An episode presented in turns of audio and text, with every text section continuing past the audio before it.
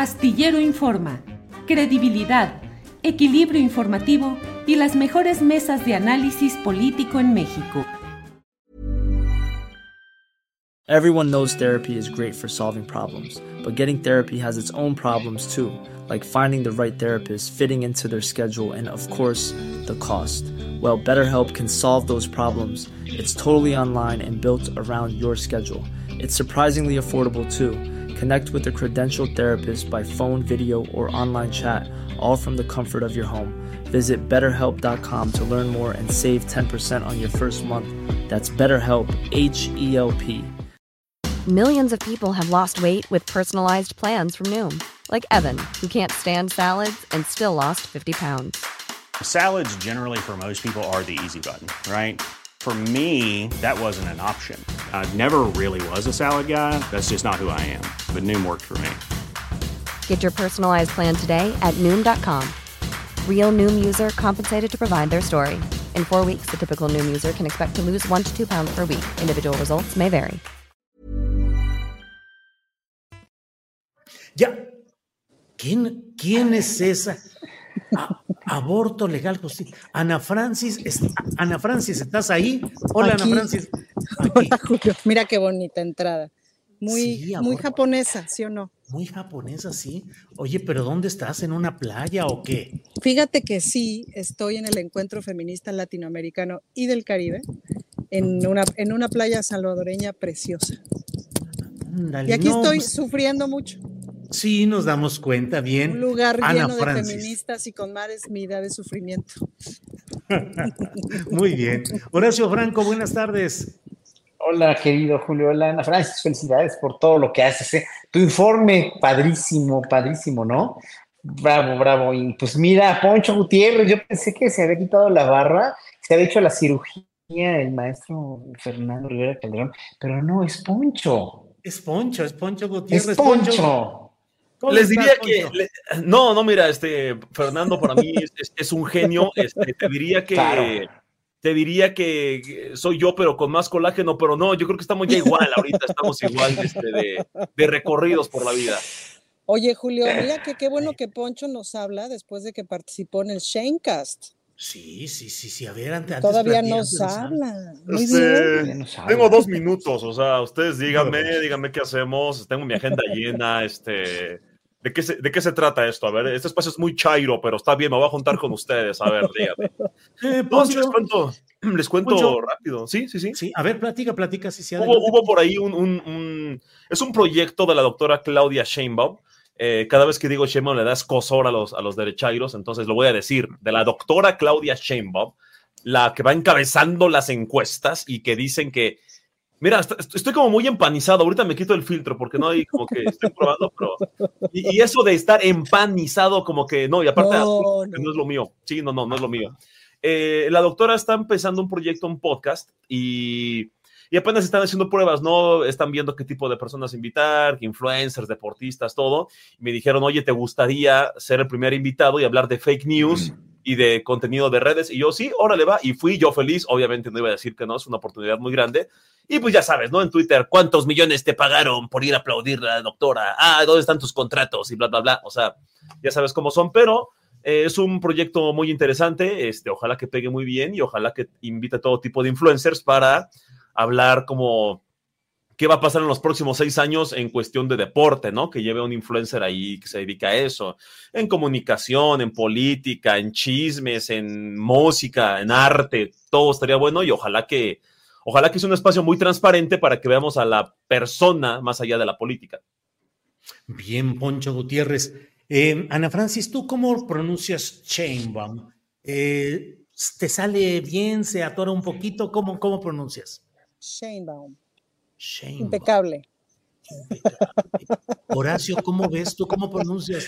¿También de manera impecable? Sheinbaum. Bueno, es un apellido ashkenazí judío, pues es ashkenazí alemán. Scheinbaum, Scheinbaum. Se debe pronunciar Scheinbaum, pero es Scheinbaum en español y pues así lo pronunciamos.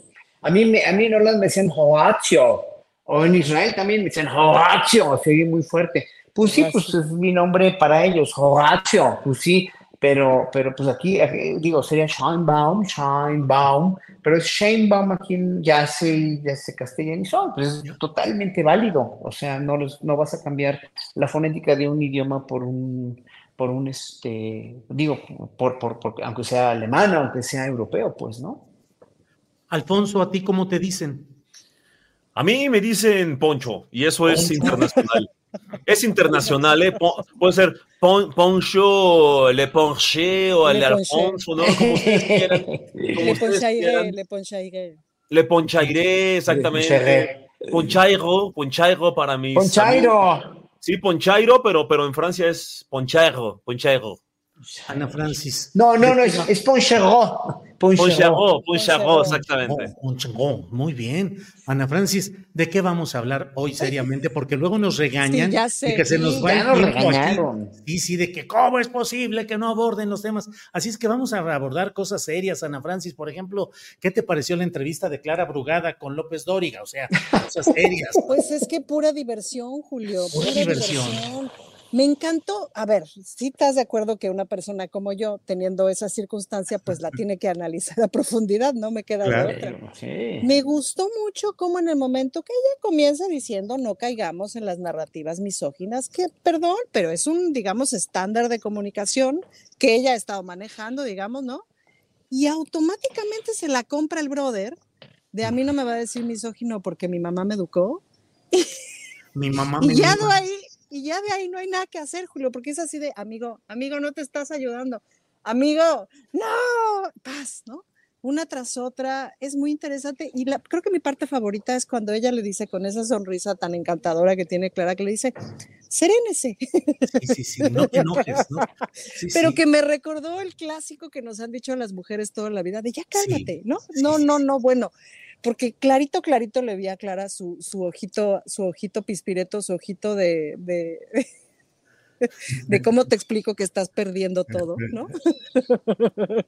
Sí. Entonces, sí, mi, mi, mi sonrisa de bruja feminista se amplía así de, o sea, me dio mucha risa, Julio, pues pobrecito, qué manera de, no, ya hablando más en serio, está siendo muy interesante cuando los, seño- los señoros no saben qué hacer con las mujeres poderosas.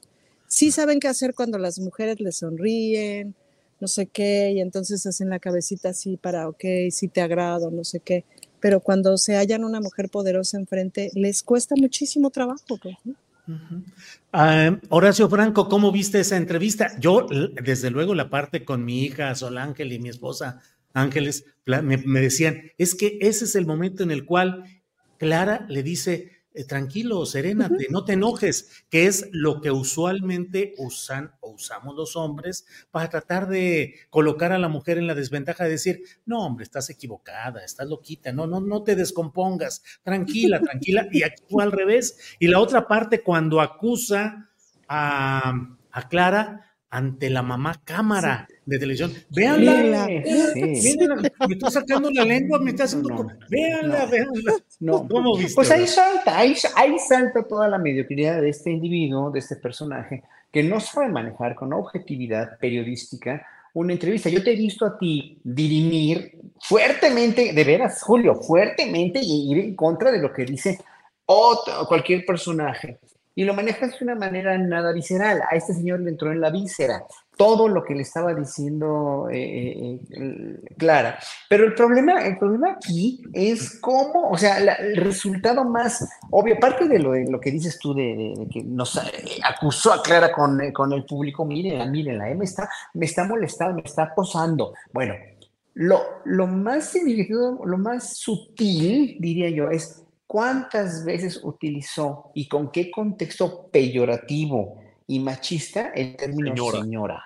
Claro. Hijo de su madre, o sea, yo cuando lo vi con ese odio que traía, con ese odio, porque es una carga de odio, cada que dice, sí señora, no señora, uy, uy, uy, ahí fue cuando dije, ya, ahí su cerebro, su cerebro lo delató. Y lo hago así porque pues obviamente un buen periodista, un periodista consumado, que no es visceral, que va por una, con una objetividad de entrevistar a una persona de izquierda, derecha, de cualquier partido, para que exponga sus razones. En primer lugar, no le hace la primera pregunta que le hizo, que fue muy agresiva, que fue muy agresiva y que, mira, Clara como la sorteó de una manera verdaderamente fenomenal. Entonces él fue cayendo en su propia trampa. O sea, a mí lo que me encanta es cómo López Doriga cayó en su propia trampa, o sea, comió la mierda que le quería tirar a, Clara Brugada y finalmente pues salió perdiendo de todas, todas. O sea, fue, eh, fue pueril, fue mediocre, fue, fue total y absolutamente se desnudó ante la gente diciendo, pues es que no tengo, o sea, no soy un periodista objetivo, lo siento mucho, no puedo con esto, no puedo. Y bueno, además que la, la, la, el enorme colmillo político de Clara Brugada lo expuso de una manera ahí cuando le dijo, no, serénese, bueno, ya.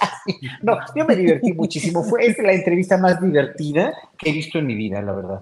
Y qué fragilidad, ¿no, Julio?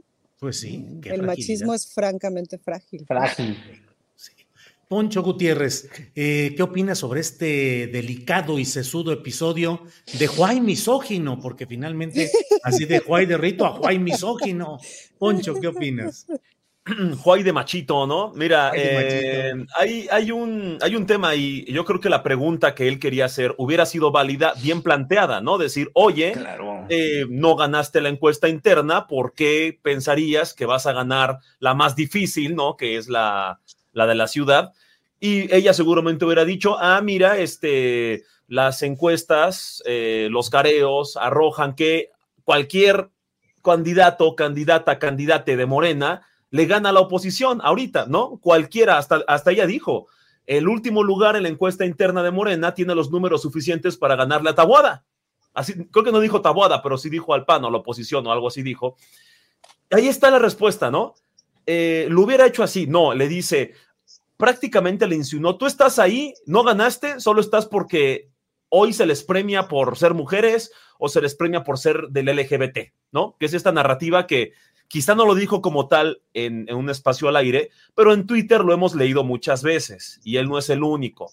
Y incluso alguien por ahí de esos impresentables que también tienen espacios en, eh, al aire en televisión nacional, dijo que no era, no era este, cuota de género, era no, no era, no era, de, no era paridad de género, era caridad de género. Así lo dijo. Eh, yo entiendo que puede haber una inquietud muy genuina en decir por qué dentro de los procesos internos están ganando personas que iban en segundo, tercero hasta cuarto lugar.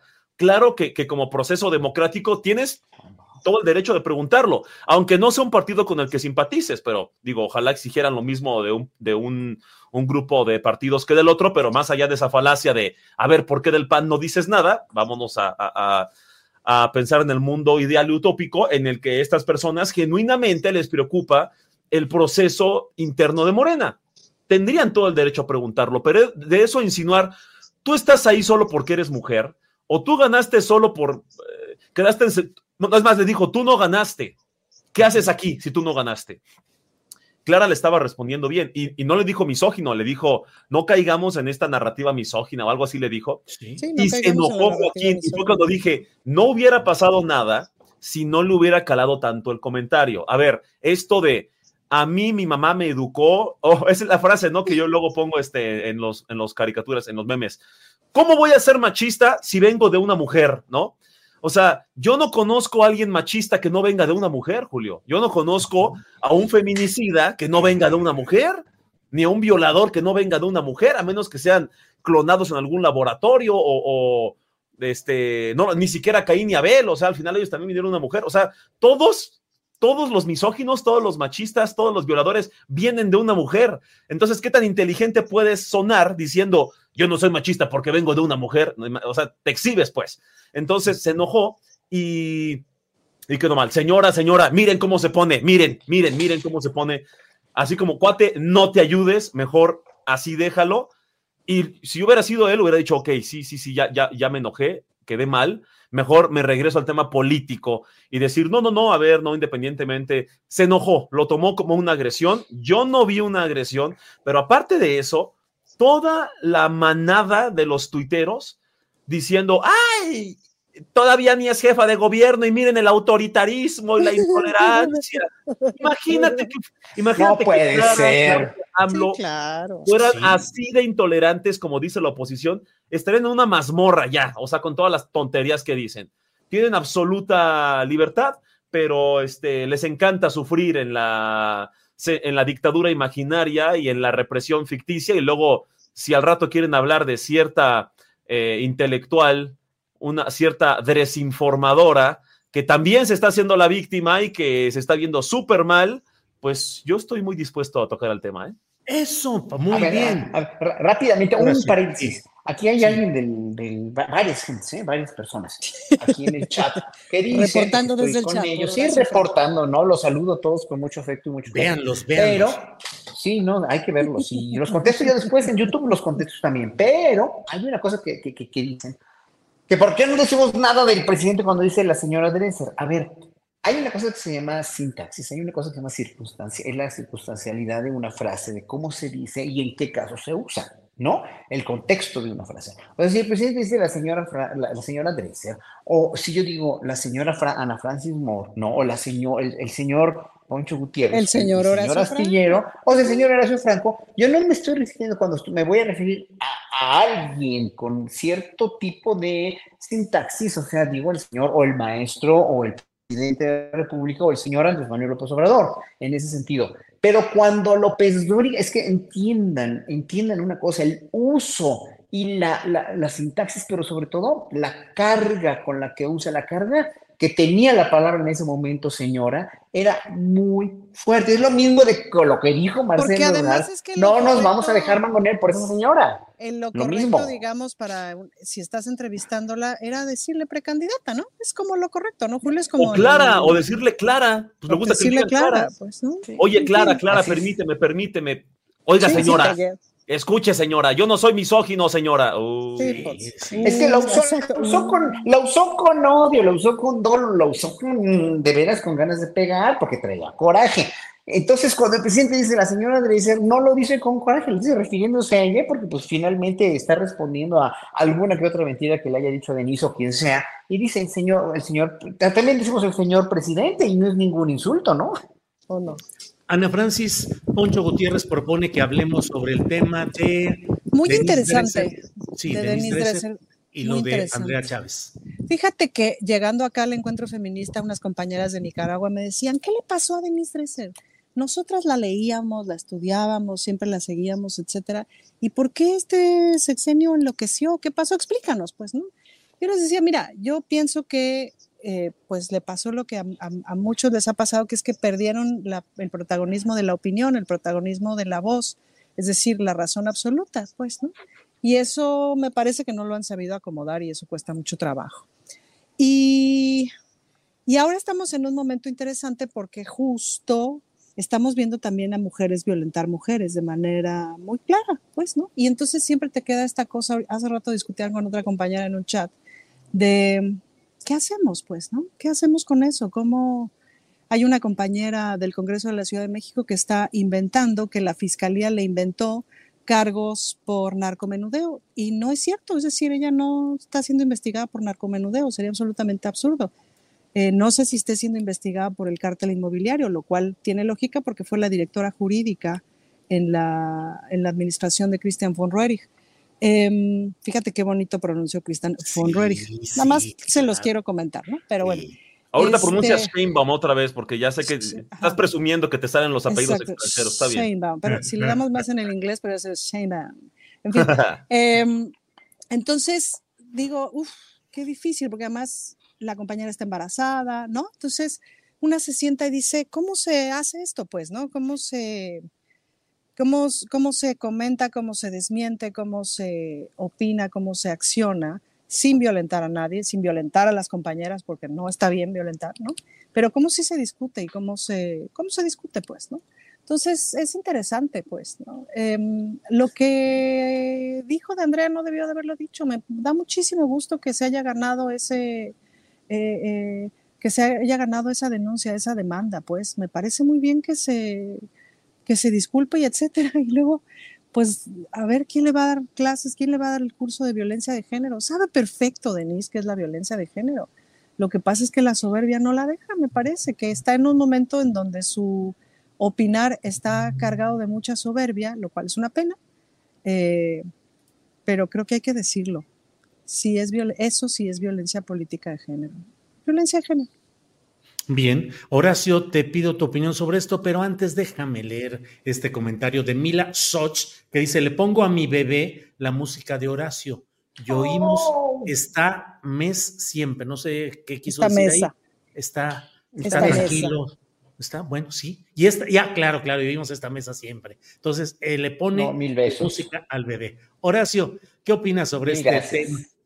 Sí, Horacio. A mil gracias y mil besos a los dos, al bebé y a ella. Bueno, ¿qué opino? Mira, yo eh, aprecio mucho, apreciaba mucho también, la admiro, sigo admirando la inteligencia de Denise, sigo la inteligencia, sigo, sigo eh, eh, admirándola como, como alguien que tiene mucho que decir, pero cuando alguien tiene mucho que decir y pierde la, la objetividad, aunque tenga mucho que decir, eh, tal vez eh, habrá que preguntarse por qué perdió la objetividad, por qué perdió la claridad mental, por qué eh, aparenta haberla perdido, porque lo que aparenta ella haciendo lo que hace, diciendo lo que dice, es... No me importa si baila o no, ¿eh? si hace sus performances bailando, no, cada quien hace lo que tiene que hacer lo que quiere hacer. Pero yo, yo la respeto mucho, el libro, el libro del País de Uno me parece un libro verdaderamente muy bueno, pero vamos, o sea, denota inteligencia, denota sabiduría, pero en este sexenio, como bien dicen a Francis que le dijeron sus amigas allá, ¿qué le pasó? Y eso es donde, me, me- me preocupa más, o sea, ¿qué intereses o cuál es la mano que mece la cuna? ¿Quién es el titiritero? De todo lo que, lo que gente como ella, ¿no? Eh, está, está diciendo. Lo mismo cuando oye uno también, ¿eh? el mismo Chumel Torres, que, que, que en un momento dado en el sexenio de Peña Nieto yo lo seguía y me parecía un tipo con ideas bastante para los jóvenes y para los, sobre todo para la- esta generación de universitarios, de los que tienen ahorita 30, 40, 50 años, ¿no? Hasta ahí me parecía una- una- un tipo bastante congruente con lo que, que él quería para México. Pero cuando llega este sexenio y ves a est- a estas dos personas, ¿no? Eh, al mismo Bros, también, diría yo. Cambiar de esa manera, eh, o sea, porque no es nada más por criticar al poder o no es nada más por lo que haga mal el poder, sino ensañarse con todo lo malo y aparte inventar cosas que está haciendo el poder en una, en una manera ya casi maníaca de inventar mentiras, de tener una, un, espectro total y absolutamente tergiversado de la verdad, ¿no? De la objetividad. Habrá cosas que no nos gusten de este gobierno, que no están. Claro que hay cosas, claro que vamos a ser incisivos en eso. No somos aplaud focas aplaudidoras eh, irredentas, como nos dicen. No es eso. Es finalmente ver qué estaba, cómo estaba México, cómo está ahora y cómo puede estar después del gobierno de Andrés Manuel López Obrador si sigue la 4T. Eso es lo que opino, nada más. O sea, lo que diga, lo que haga, sí me parece deplorable, lamentable, sí me parece muy peligroso para ella, pero en un momento dado digo, bueno, ¿por qué? Nada más yo le preguntaría con todo el cariño del mundo, ¿por qué, por qué, por qué, por qué y en base a, con base a qué? ¿Cuáles son tus, tus, tus objetivos al haber perdido esa objetividad, esa credibilidad? De no ponderarlo, porque ha habido muchas cosas muy buenas, que no me digan que no, ¿no? Eh, y de irte a la oposición con la misma, con el mismo paradigma pragmático de la oposición de vamos a tirar mierda para ver si así nos sale algo, ¿no? Sí. Bien, Horacio, gracias. Mira, para la egoteca. Julio, yo también pongo los conciertos de Horacio, ejemplo el de las cuatro estaciones de Vivaldi, Ah. cuando quiero dejar atrás tanta agresión y recuperar fuerza. Gracias, Horacio. Muy bien. El Gracias, flautista, el flautista de. Hamelin. Gracias, Antonita, qué linda. Muchas gracias. Mm, Bueno, eh, Poncho Gutiérrez, regresamos con lo mismo que tú planteaste, el tema Dresser, Andrea Chávez, violencia de género.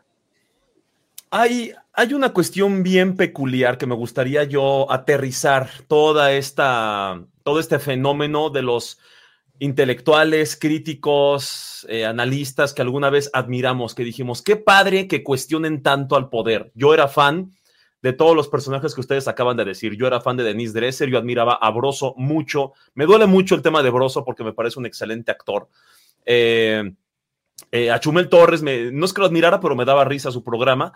Eh, me parecían buenos los guiones y todo. De repente, empezaron a comportarse como lo mismo que tanto le criticaron a los opositores en tiempos de Peña, a los opositores fanatizados. Yo siempre hago esta distinción. En tiempos de Peña, nos burlábamos, el humor era en contra de Peña Nieto, en contra del, del poder, de las tonterías que hacía Peña, que se le caía el pastel, que decía no menos como cinco, eh, que se ponían las casetas al revés, todo esto, ¿no? Todos nos reíamos del presidente, pero no escuchábamos comentarios de eh, está destruyendo al país, o sea, los escuchábamos aquí abajo, vaya, y en YouTube y en Facebook, pero no había mesas diciendo que ya renuncie el autoritario, bla, bla, bla, por evidentes razones, eh, principalmente económicas, X. también nos reíamos en el tiempo de Peña de los chairos, ¿no? los que odiaban a niveles fanatizados, niveles con las vísceras, que decían que todo era culpa de Peña Nieto, eh, los que ya más allá de una crítica válida al gobierno era un odio, ¿no? Y muchos dicen que si era válido, otros que no, etcétera, pero lo que sí era real es que nos burlábamos de Peña y de los extremistas críticos odiadores de Peña. Hoy en este sexenio, qué bueno que critican al presidente, pero si te has dado cuenta, no les gusta que ahora critiquemos a los odiadores del presidente en, turno, porque por lo general esos odiadores que antes, em, los mega odiadores de Peña estaban en YouTube, en, tiempos de Peña, vaya, eran personas no famosas, eran youtubers, en Facebook, y hoy esos odiadores están en los principales medios de comunicación. Y es más irónico porque se supone que son los intelectuales, los analistas, los sobrios, los que su opinión, vaya, el monopolio de la opinión, la referencia que deberíamos tener de la opinión. Entonces, cuando los criticas, se sienten como, a ver, a ver, a, mí no me hables así. Yo no soy de esos loquitos aplaudidores fanáticos como tú. A diferencia tuya, Chairo, nopalero, asqueroso, naco, yo no insulto, pero sí lo están haciendo. Entonces, cuando les quitas esa posición de, que tu opinión es el referente de todos, se enojan. Por ahí alguien me dijo que el tema de, esta intelectual, que era un tema muy personal, que era que se sentía excluida y por lo tanto se convirtió en esta crítica en exceso de, del gobierno. Ahora, este perfil es en muchos, en muchos personajes, en muchos críticos. ¿Qué pasa con el tema de Andrea Chávez? Otra vez, igual que Dóriga. Con Dóriga pudo existir una crítica muy válida. Oye, Clara, ¿por qué tú en segundo lugar quedas? ¿Cómo crees que vas a ganar? Ok, no lo planteó así. Tampoco lo planteó así eh, Denise Dresser en la mesa de Latinus. No dijo que nos explique de dónde viene el dinero de ese avión, que nos diga por qué su familia está en esta avioneta o lo que sea. Y lo de la jirafa, no hay pruebas, pero a ver que lo desmienta. ¿No? ¿Sabes todo esto? No, no, no, ¿qué dijo? Es un tema de faldas. Y luego dice, empezó a llevar a Andrea Chávez y entonces ahora sí la esposa ya iba a las campañas. Y luego dice, eh, con la que remató fue la de, ah, y está perdiendo el tiempo paseando a la noviecita en los aviones. Y uno dice, Denise, estos comentarios en cualquier persona son condenables, pero mucho más extraños en una persona que no solo se asume feminista, prácticamente se asume la dueña del feminismo. Así es. Entonces es, Denise, o sea, perdón, esto no está bien. Y la multan con una cosa simbólica, 20 mil pesos, que no son nada para ella, una disculpa pública a, dientes así, que me perdone Andrea. Andrea, perdóname.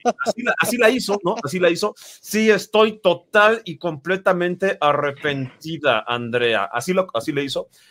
Pero tú tuviste la culpa, Andrea. O sea, prácticamente así fue su disculpa. Y una, un registro ahí que, a ver, no pasa nada. Pero fue el tema de, del orgullo. ¿Cómo yo que yo soy la que les tiene que decir, bola de ignorantes, qué opinar, a mí no me van a estar regañando, ¿no? Y entonces finge que no entiende por qué fue la multa y sale con, eh, es que no les gusta que critique al gobierno, por eso me censuran. Denise, tienes cinco años criticando con eso y mucho más al gobierno con absoluta libertad. Sabes perfectamente que, que la multa no es por ahí. Y luego sale con, es que odian que les cuestione de dónde salen los recursos. Es que tu crítica no, no fue eso. y finge, y finge que no entiende. Y sus amiguitos, ¿no? Los, igual de desinformadores, ay, mi solidaridad con la persecución política, con la Juliana Sánchez mexicana, Denise Dresser, por favor. Yo digo que se están viendo súper mal y eso le beneficia a la 4T, porque AMLO puede decir, miren, ahí está la censura, ahora ellos pueden insultar y nosotros no, o sea, no nos podemos defender. Le conviene a la 4T. One size fits all seemed like a good idea for clothes. Nice dress. Uh, it's a it's a t-shirt. Until you tried it on. Same goes for your healthcare. That's why United Healthcare offers a variety of flexible, budget friendly coverage for medical, vision, dental, and more. So, whether you're between jobs, coming off a parent's plan, or even missed open enrollment, you can find the plan that fits you best. Find out more about United Healthcare coverage at uh1.com. That's uh1.com. Burrow is a furniture company known for timeless design and thoughtful construction, and free shipping, and that extends to their outdoor collection. Their outdoor furniture is built to withstand the elements, featuring rust-proof stainless steel hardware, weather-ready teak, and quick-dry foam cushions. For Memorial Day, get 15% off your Burrow purchase at burrow.com slash ACAST and up to 25% off outdoor. That's up to 25% off outdoor furniture at burrow.com slash ACAST. Este tipo de, de rabietas. Bien, Poncho. Pero lo que es muy impresionante es eso, Julio, cómo la pérdida de la, de la autoridad absoluta de lo que digo puede ser trágico, pues, ¿no? Yo no creo, la neta, se Ujú. los digo con toda honestidad, no me parece que a, Den- a Denise la hayan comprado en estricto sentido, digamos, ¿no? O sea, que, que ese sea el problema. Y a muchos personajes como ella, me parece que la pérdida de la unicidad de la razón es lo que, es lo que ha dolido mucho. Y el asunto es que me parece que en este momento no podemos agrupar eh, los liderazgos de opinión. No son unos poquitos como fueron mucho tiempo, son un montón. Está muchísimo Montones. más repartido en un montón de voces de, y además no en los medios principales, pues, ¿no? Entonces, pues eso duele. Oye, Ana Francis, Claro. Pasemos a otro terreno, al del Ándale, amor, el, de, el, el de, el de la entrega de uno a otro, el de Ay, todo. ese me gusta. Sí, claro. ¿Qué? Porque, bueno, dime. ¿Por qué? ¿Por qué? A ver, di por No, qué. porque iba yo a hablar de mi Sandra Cuevas. Pues sí, de sí, eso, de pues eso, sí. digo, que, que el amor triunfe en la política y Adrián Sí. Rubalcaba también diciendo vamos a votar eh, a favor de la ratificación de Ernestina Godoy, pero por la traición, es decir, no por otro motivo, sino por la traición. Pero ¿Qué qué opinas, bonito pues? que lo digan, porque les vale pito lo que están votando, es decir, les vale tres kilos de maciza, pues, ¿no? Ahora, mira, este. Nada, de pronto te, cuentas con estas cosas de, oye, diputado, ya tienes que aprobar esto, porque no sé qué, no es que, sí, bueno, pero ¿qué me vas a aprobar tú a cambio? ¿Cómo que qué te voy a aprobar yo a cambio, güey? No, tienes que aprobar eso porque es lo que está correcto. Pero a ver, ¿qué quieres que te apruebe yo a cambio? ¿No? Bueno, sí, esto, ok, esto no tiene broncas, vas. Pero además es que yo no lo tengo atorado, lo tiene atorado aquel, bueno, voy con aquel, ¿no? En fin, bueno, otro día les Política, cuento mis... otro- política. No, eso no es política, eso es mierda. Eso es Ojalá mierda. fuera política, pero eso es mierda. Pero hablando de mi Sandra Cuevas, que nunca me decepciona, es muy interesante, y ahí sí, otra vez la lectura de género, es muy interesante cómo este personaje está jugando con las reglas con las que fue puesto ahí. Es decir, ella está puesta por el PRIAN, cualquiera, o sea, esta despepitada que dio, que todo el mundo agarramos nuestras palomitas y así, ¿no? Nos pusimos a ver y a tomar nota de todo el despepitado que hizo. Eh, y es muy interesante toda la narrativa que ella hace de los hechos, de cómo funciona este, de así patriarcado político de manual, machismo político de manual. Y entonces a mí me pusieron por un acuerdo de estos güeyes para joderse a la otra, ¿no? Y entonces, pues obvio, yo acepté y ahí estoy, no sé qué, pero entonces luego el otro borracho me dice, ¿tú quién eres? Y me manda para la goma. Y luego llega el otro que es más machín y dice, estos pendejos no saben, estoy parafraseando a, a- ¿cómo se llama? A, ay, ¿cómo se llama el machuchón del pan? Está Jorge Romero, ¿no? Estos pendejos no te saben tratar, yo sí sé cuál es el valor político del tuyo, no sé qué, y ya hubo acuerdo, pero luego el acuerdo se rompió, claro, porque si es un machín, ¿qué crees que va a pasar? Va a romper el acuerdo porque eres una mujer, en fin, este, etcétera, etcétera, y luego estos otros machuchones me hicieron de chivo los tamales y le hicieron de chivo, y además, si me permiten, la desgraciadez de género, la razón que catapulta a Sandra Cuevas a hacerlo, a hacerse tan pública es también, pues, eh, que le afecta, eh, le afecta mucho o es también un acto de lealtad para con, para con, se me están yendo los nombres, para con el alcalde. Adrián este, Rubalcaba. Para con Adrián Adrián, Rubalcaba. Adrián sí, pues, sí. ¿no? Me pregunto si también salió a defender a su machote.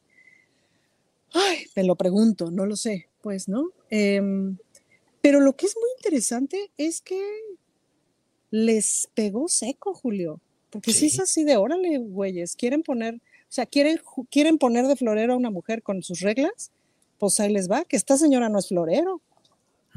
Pues esta señora es canija, mm. pues, ¿no? Y vaya que se defendió y se está defendiendo con esas reglas del juego. Claro, si no te fijas en el detalle de, hermana, ¿y por qué aceptaste toda esa serie de porquerías? ¿Y por qué creíste que no te iban a responder con una porquería? Pero bueno, en ese detalle no nos vamos a fijar porque ahorita mi Sandrita Cuevas, vaya que despepitó. Vaya que despepitó. Horacio Franco, ¿cómo viste ese episodio de Sandra Cuevas relatando toda esa historia de em, traiciones, de engaños, de ofertas, de todo lo que estuvo relatando de esas relaciones políticas innombrables, Horacio Franco? Pues una, lo, que vimos fue otra telenovela barata, pues, de todas las declaraciones, pero a mí lo que más me llama la atención, y precisamente eh, aduciendo un poquito este, la, opinión de la Francis, vemos como, como mezquinamente, y ya no sé si con dolo y con premeditación y alevosía y ventaja, o ya de plano por costumbres, por usos y costumbres, los hombres están utilizando a las mujeres, como esta mujer, Sandra Cuevas, como Xochitl Galvez, están utilizándolas para después pisotearlas, en realidad. O sea, lo que estamos viendo en la campaña de, de, de Xochitl Galvez es verdaderamente, eh, eh, eh, pues, para ella es la espada de Damocles. Es peligrosísimo nombrar a alguien como Max Cortázar, este, jefe de información o digo de comunicación social, eh, rodearse de quien se ha rodeado, pese a que su lengua no le ayuda, como tampoco la de Sandra Cuevas, ¿no? Pero Sandra Cuevas en ese, en ese momento de la conferencia de prensa fue directa, genuina, como es ella, o sea, a mí me, me, me, me gustó ir a unas, a unas Cuevas tan genuinas, siempre lo ha sido, con todas sus torpezas y todas sus, sus eh, las cosas con las que no podemos estar de acuerdo con ella, pero genuina sí fue, hasta eso, pero precisamente porque no fue genuina, con todos estos machos mexicanos que la pusieron ahí, que la estaban manipulando, empezando por Ricardo Monreal, empezando por él también, ¿no? O sea, toda esta cuestión de que se está sucediendo así con Sandra Cuevas y todo, vemos el predominio enorme, porque veamos los, los tres dirigentes de los partidos de oposición, ¿quiénes son? Pues son tres hombres, ¿no? ¿No? ¿Cuándo va a haber una dirigente mujer de un partido político como estos, ¿no? Eh, por ejemplo, incluso de Morena, ¿eh? eh con la excepción de, obviamente, Xochitl es una persona, este, digo, este, eh, perdón, la, de Morena, esta... Citlali. Citlali Hernández es una persona de primera, pero pues alguien como Citlali podría dirigir ese partido también, ¿no? Morena. Pero bueno, independientemente de eso, ¿no? De, de lo del género, sí me salta mucho, me salta mucho que Xochitl Galvez también sea un producto del dirimir entre hombres realmente de Claudio X González y de los tres patrones, más bien el patrón es Claudio y los otros tres peones de Claudio X González, de, de, poner a, a, Galvez a, presidir una, una campaña para la cual ella pues no es capaz y parecería que fuera todo precisamente predestinado a que la oposición perdiera y que lo único que les interesa es ganar escaños en las cámaras para poder manipular un poco más y tener un poco más la inmunidad que tienen como diputados y senadores, porque eso no, eso no, acuérdense que también hay mucha gente ahí que trae muchas movidas chuecas y muchas investigaciones, o podría tenerlas, ¿no? Y tiene mucha culpa, y aparte tener este, el poder eh, eh, de, de, pues, de seguir sobajando y de seguir manipulando sin ninguna otra razón más que el no perder sus privilegios, pero también el, el satisfacer su orgullo tan herido en este sexenio. Entonces, lo que está pasando con, con Sandra Cuevas, eh, este sainete político, ahora sí que cómico, mágico y musical, pues no es otra cosa más que el resultado de alguien como ella y de alguien como Xochitl, lo que puede pasar o lo que va a pasar seguramente, de gente que no tiene el perfil para ser ni jefe de gobierno, ni, este, ni presidente de este país. Sorry, pero bueno, por lo, por lo menos en Morena en ese sentido están bastante bien cubiertos. Bien, Horacio, gracias. Eh, Gutiérrez, ¿qué opinas de este episodio eh, Sandra Cuevas contra los machuchones opositores o Sandra Cuevas, eh, muchacha de la Cuauhtémoc, viene a casarse o qué amores, desamores de todo, Poncho. Amores perros. Amores Eh, perros. muy, muy, muy perros se han puesto los de la oposición en la Ciudad de México, pero hay una, yo tengo una teoría. Eh, hay infiltrados de Morena en la oposición y estos infiltrados se pueden llamar Marco Cortés, Alito Moreno, han de ser chairos, han de ser paleros, yo creo. Chairos de closet. Sí. Chairos muy, muy closeteros porque, eh, o sea, le están ayudando a Morena, pero tanto. O sea, como que yo siento que, se, que, que hacen juntas, hacen reuniones y dicen, ¿cómo podemos perder más? ¿Qué necesitamos hacer para perder más todavía? Ya sé. Ha- hagamos que la mayoría de curules vayan por el PRI para perder más. Ándale, perfecto. Oye, eh, ¿cómo podemos perder más todavía contra Morena? Oye, vamos a poner un mono que está acusado en el cártel mo- inmobiliario. Ándale, esa, buenísima. No sé si Marco, este, Mario Delgado tiene algún tipo de, de poder, este, no sé, como de telequinesis o este, o algún tipo de vudú o algo. Y yo creo que Mario Delgado controla la mente de Marco Cortés y de Alito Moreno para que hagan lo que a Mario le conviene. No sé si es un fenómeno paranormal, hay que investigarlo, porque de verdad todo lo que, lo que deciden estos dos amigos le beneficia a Morena tremendamente. Y es evidente que haciendo estos tratos y haciendo este actuar tan horrible, eh, no solo es que tengan cola que les pisen, sino que cada vez se, agrandan más la cola. Y en lugar de que se escondan o que se metan la cola en el pantalón para que no se les vea, hacen más grande el agujero y sacan más cola y la estiran y, y la llevan arrastrando. Y es como, oye, estamos en tiempos clave, tiempos políticos clave. Y sigues echándole más eh, lodo al pantano. Es evidente dentro de este grupo de opositores, se están traicionando, se están dando la espalda, eh, están violando acuerdos entre ellos, están buscando sus intereses, se están pro- protegiendo, se están amparando, eh, están cortando cabezas, están usando chivos expiatorios, bla, bla, bla. Es obvio que más de uno va a salir a decir, ah, tú me traicionaste, entonces salgo y de manera pública hago evidente todas tus cochinadas. Pero también es como decir, miren, miren las cochinadas que está haciendo el grupo al que tengo cuatro años perteneciendo y todo lo que sabía, ¿eh? Miren, miren todo lo que no dije durante cuatro años. Ay, se pasan, ¿verdad? Ay, también yo. Olviden lo que dije, olviden lo que dije. Entonces, se están viendo mal. eh, pero es que ya sabíamos, pues, ya sabíamos y, y- y yo no sé qué vaya a pasar. Una oposición es necesaria y más en estos tiempos de la 4T en los que hay una carga, eh, pues no una mayoría todavía, pero seguramente habrá una gran mayoría. Entonces, una oposición decente, inteligente, con conciencia, con fuerza, con responsabilidad, siempre es necesaria. Pero tenemos a la peor oposición de la historia. Eh, yo sí creo que tienen que reflexionar y decir, lo primero que tenemos que hacer para recuperar el poder es dejar de hacer porquerías, maldita sea.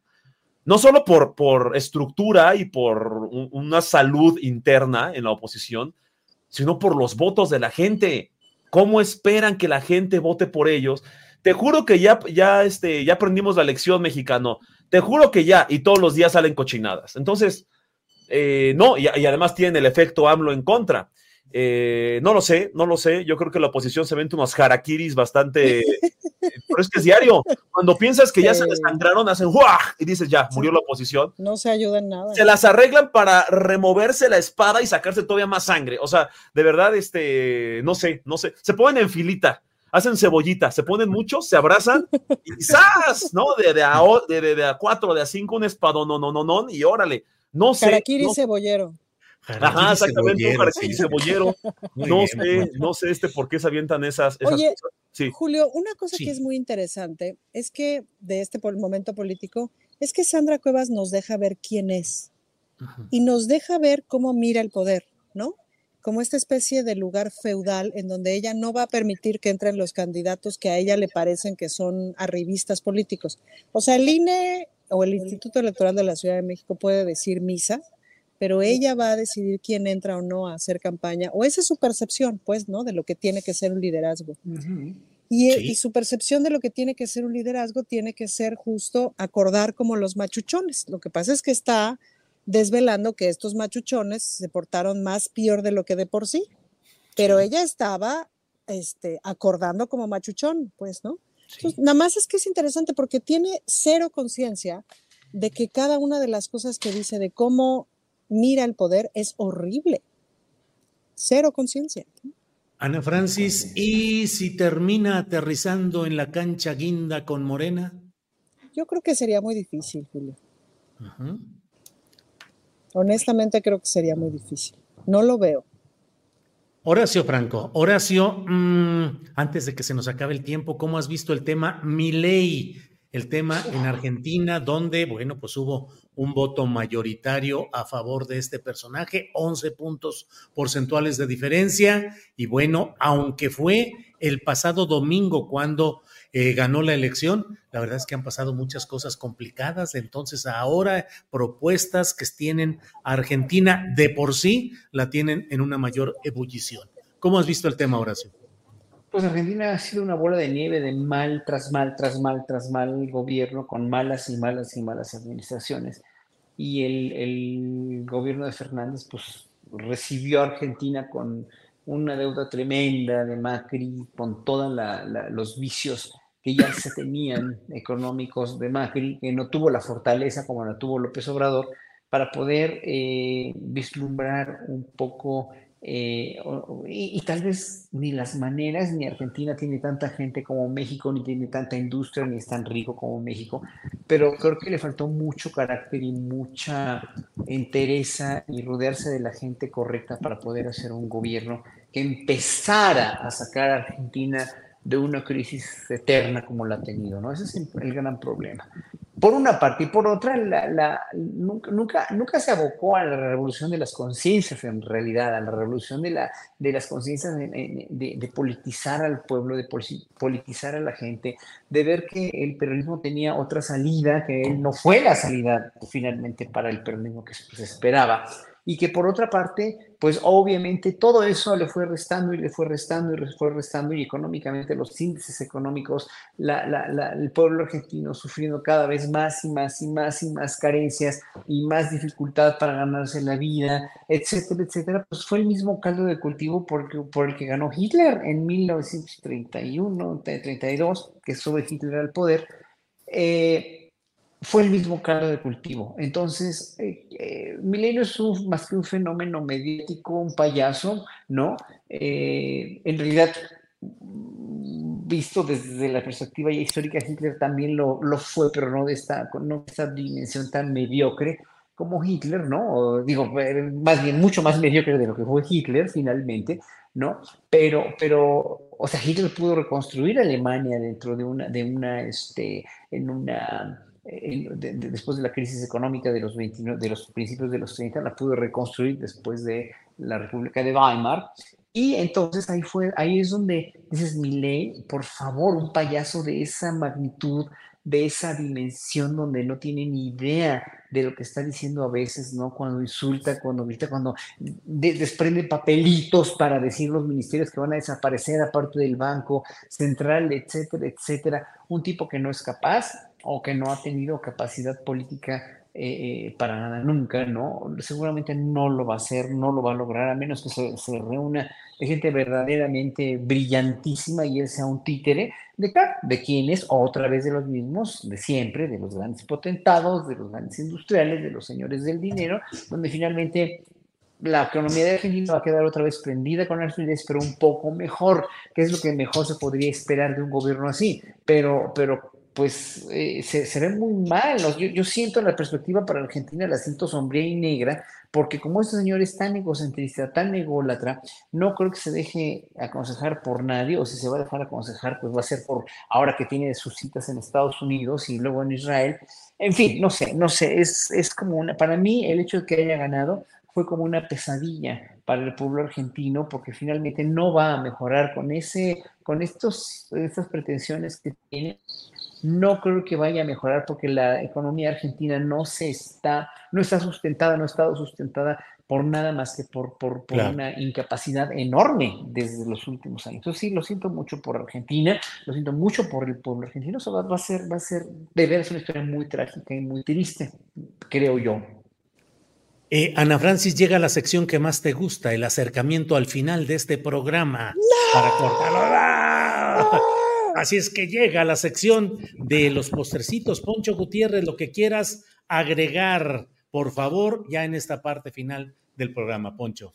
El tema de mi ley para, bueno, primero, este, un saludo para la persona que dijo que a su bebé le pone la música de Horacio Franco, nada más tenga cuidado ahí porque dicen que si pones eh, eh, las interpretaciones de Horacio al revés, hay mensajes comunistas, entonces que tenga cuidado.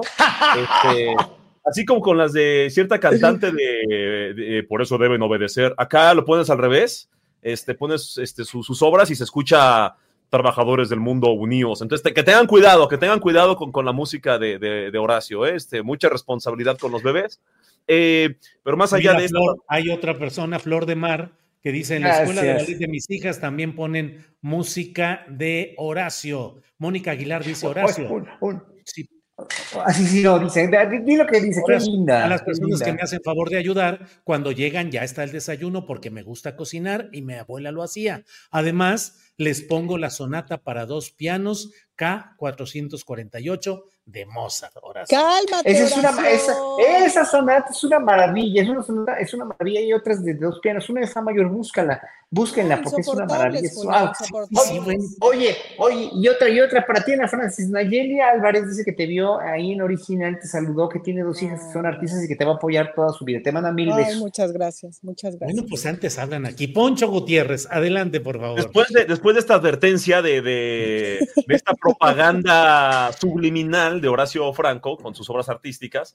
Eh, nada más, creo yo que hay una lección con lo que pasó en Argentina. Eh, es una advertencia para la izquierda internacional. Yo creo que la izquierda tiene que mejorar su comunicación, tiene que eh, renovarse, ya no, ya no puede quedarse en estos discursos tan idealistas en los que le habla, a la, le habla a sus bases, le habla a los politizados, le habla a sus sectores tiene que hablarle incluso a las clases medias, tiene que hablarle a los aspiracionistas. Sí, yo sé que es difícil.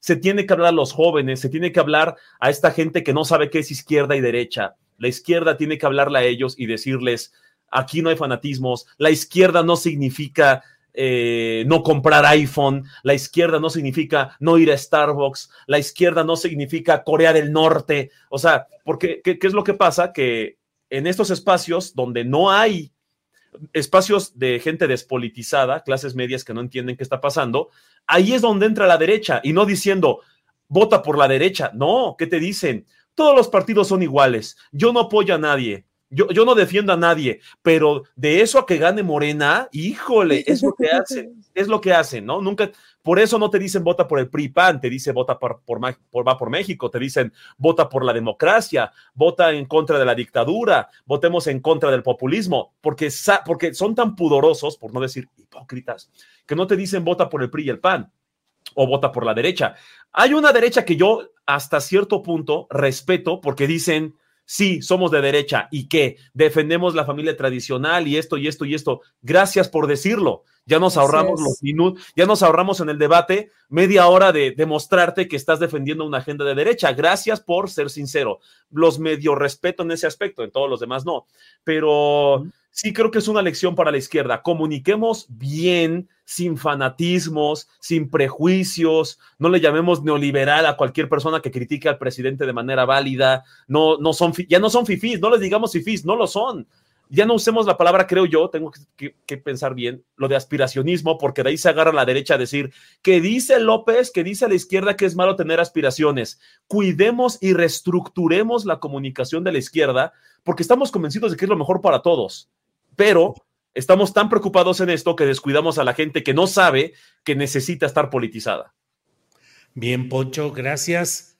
Eh, Ana Francis, ya está Poncho, pues, pero en el discurso. No, Poncho va, Poncho va. directo. Super Poncho. Chayos del mundo unidos. Exacto. Ana Francis, postrecito que ya nos quedan pocos minutitos. Yo les traigo un postrecito porque vamos a empezar este domingo con un ciclo de cabaret en el eh, Museo del Estanquillo. Y eso me hace muy feliz porque una vez al mes va a haber ahí un espectáculo de cabaret, colaboración de una servilleta junto con el Museo del Estanquillo. Y este domingo estará el, el espectáculo que se llama Cabaret Patrio, que lo escribieron nada más ni nada menos que Cecilia Sotres, Fernando Rivera Calderón y Nora Huerta. Y, ajá, entonces es este domingo a la una de la tarde en la terraza del Museo del Estanquillo, ahí en el Centro Histórico de la Ciudad de México. Es gratis, nada más que cabe poca gente, entonces para que sí lleguen a tiempo. Les invito con todo cariño. Ese es mi postrecito. Bien, muchas gracias. Creo que teníamos eh, un cartel por sí, por ahí andaba la, la Ahí está. Cabaret Patrio, espectáculo de teatro cabaret, el Museo del Estanquillo, domingo 26 de noviembre, 13 horas, cupo limitado. Julio, ¿y puedo agregar una cosita con respecto a lo de mi ley, que es algo que le, eh, que le comenté a los compañeros en... Me tocó conducir el evento del lanzamiento de, de la pre-campaña de, de Clara y yo les decía, este, pues tenemos que reflexionar sobre lo de Argentina. Es un llamado de atención para todo el mundo. Uno, economía, ¿no? Es decir, si la economía no está bien, es muy difícil que la gente te crea nada. Si, si es tan esquizofrénico este asunto de la mañana, la, leche me cuesta 15 y en la tarde 18, ¿cómo le hago? Em, y dos, que es muy importante, em, que el cuando el fascismo genera base social, híjole, ahí es donde tenemos que francamente preocuparnos. ¿Y por qué genera este, base social? Pues por una serie de razones que ya, que ya iremos descubriendo, pero es muy preocupante que el fascismo tenga base social, Julio. Me parece que en México tiene realmente poca base social, me parece que el fascismo está más incrustado en algunas élites, el fascismo como tal. Y les recomiendo un libro que se llama Mi papá alemán, que escribe una mujer que se apellida Müller, es que no puedo, como solo tengo este aparatito, pues no pude consultar el nombre completo. Es una novela argentina en donde ella habla de la historia de su abuelo, sobre todo alemán, en donde narra, Mónica Müller, gracias, en donde narra una parte no de estas, no de los altos mandos nazis, no sé qué, sino de la gente de a pie que creció en un tiempo en una cierta cultura en donde se permitieron un montón de cosas horribles y sí las vieron y sí crecieron con ellas. Y como todo eso, pues también se vino a América Latina. Bien, Ana Francis. Horacio Franco, nos queda ya un minutito y fracción, por favor. Adelante. Bueno, ya nos vemos sobre la visita de ayer de Gloria Álvarez a la UNAM, que fue verdaderamente tremenda. Eh, también apoyo mucho la cuestión que dijeron mis contertulios aquí de la izquierda, se debe cuidar, cuidar y cuidar y más toda la izquierda mundial, pero la izquierda mexicana en especial, para que no vaya a haber estos golpes bajos y estas andanadas de gente, de crear base social en la ultraderecha. Y lo último que quisiera comentar es que en Estados Unidos se está poniendo veto y censura a actores como la gran Susan Sarandon, a quien mucho admiramos por tantas maravillas que ha hecho artísticamente hablando, porque se han manifestado en pro de Palestina. Y eso ya en verdad no se vale. O sea, están limitando la libertad de expresión de líderes artísticos estadounidenses y bueno, de cualquier parte del mundo, y eso en verdad sí es muy mezquino y ya está rayando todo esto en una locura, peor de las que vivimos, las que se pueden vivir en Argentina o de esta señora Gloria Álvarez aquí en la UNAM, lo que sea, no importa, pero en, Palestina se mueren no sé cuántos niños diarios, están asesinando a cuántos, ya pese a la tregua que se va a venir y todo, es, es, es un horror de veras de no libertad de expresión, pues lo que se acaba de anunciar también de los gobiernos, ¿no? De, que, que, que, que, llamaron ahí a declarar, digo, a, comparecer a los gobiernos de Bélgica y de España porque pues se manifestaron, ¿no? En pro de una Palestina, de un Estado palestino. Ahora resulta que ya no puede manifestarse nadie en contra de Israel porque ya, y es que, es que ya no es en contra del pueblo judío otra vez, no es en contra de ningún pueblo. O sea, los gobiernos, estos gobiernos que están manipulan, todos son verdaderamente nefastos, nefastos, nefastos. Bien, pues muchas gracias a los tres. Damos las gracias a Canal 22 que, va que reproduce este programa a las 7 de la noche el mismo viernes. Gracias. Adiós. Compañeros, gracias Horacio, Ana Francis, Poncho. Gracias. Hasta luego. Anda, abanico ¿Eh? de más todo. inflado, más inflado que Xochitl. Ahí va otro, ahí va otra vez.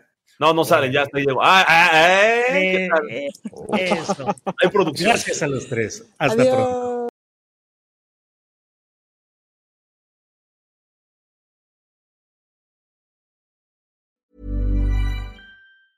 Small details are big surfaces. Tight corners are odd shapes.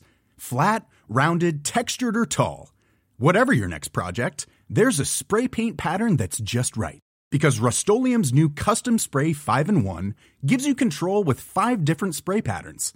So you can tackle nooks, crannies, edges, and curves without worrying about drips, runs, uneven coverage, or anything else. Custom Spray 5 in 1. Only from Rust ¿No se merece tu familia lo mejor? Entonces, ¿por qué no los mejores huevos? Ahora, Egglands Best están disponibles en deliciosas opciones. Huevos clásicos, de gallina libre de jaula y orgánicos de Egglands, que ofrecen un sabor más delicioso y fresco de granja que le encantará a tu familia. En comparación con los huevos ordinarios, Egglands Best contiene la mejor nutrición como 6 veces más vitamina D, 10 veces más vitamina E y el doble de omega 3 y B12. Solo Egglands Best. Mejor sabor, mejor nutrición, mejores huevos. Visita egglandsbest.com para más información. Para que te enteres del próximo noticiero, suscríbete y dale follow en Apple, Spotify, Amazon Music, Google o donde sea que escuches podcast. Te invitamos a visitar nuestra página julioastillero.com.